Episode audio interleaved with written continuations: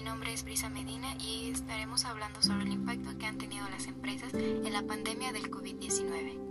Durante estos días nos hemos dado cuenta del impacto que han tenido las empresas económicamente y también al adaptarse a este nuevo sistema o este cambio de vida que hemos tenido todos. Para muchos estos cambios han sido favorables y para otros no. Para las empresas grandes, la mayoría han logrado adaptarse. Un ejemplo que les voy a dar es las textiladoras, que han dejado de realizar, de fabricar sus artículos y han empezado a fabricar lo que son cubrebocas y ropa de médico.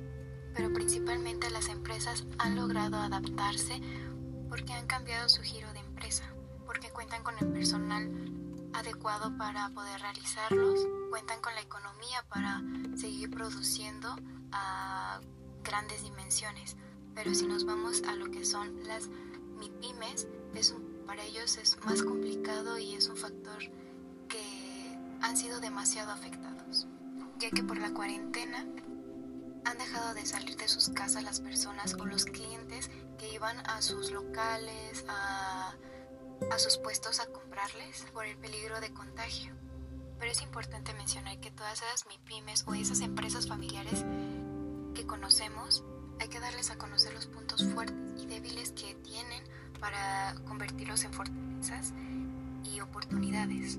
Así como lo hemos visto en clase para nosotros al momento de hacer nuestro FODA, nos dimos cuenta de todas esas fortalezas y oportunidades que tenemos y aquellas amenazas y debilidades, pues poder, poder atacarlas o principalmente conocerlas para no entrar en conflicto.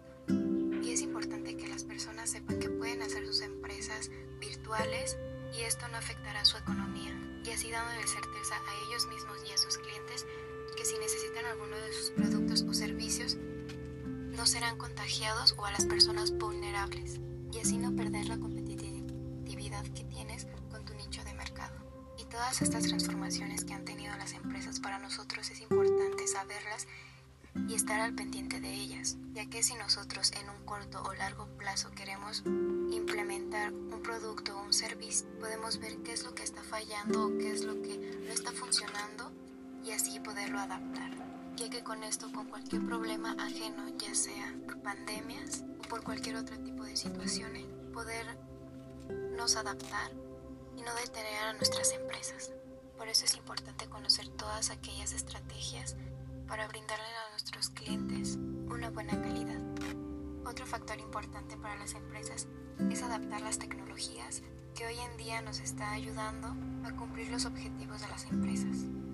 Y pues con, como conclusión es de que las empresas tienen que adaptarse, implementar las tecnologías, ya que posteriormente, anteriormente no lo estaban implementando y que ahora es necesario para poder subsistir dentro del mercado. Y nosotros como empresarios a largo plazo, conocer y ampliar la forma de cómo nosotros podemos aplicar todas esas debilidades y todas esas amenazas en fortalezas o con las fortalezas que nosotros tenemos, implementar lo que más se pueda para no estancarnos y crecer como empresas y de manera personal.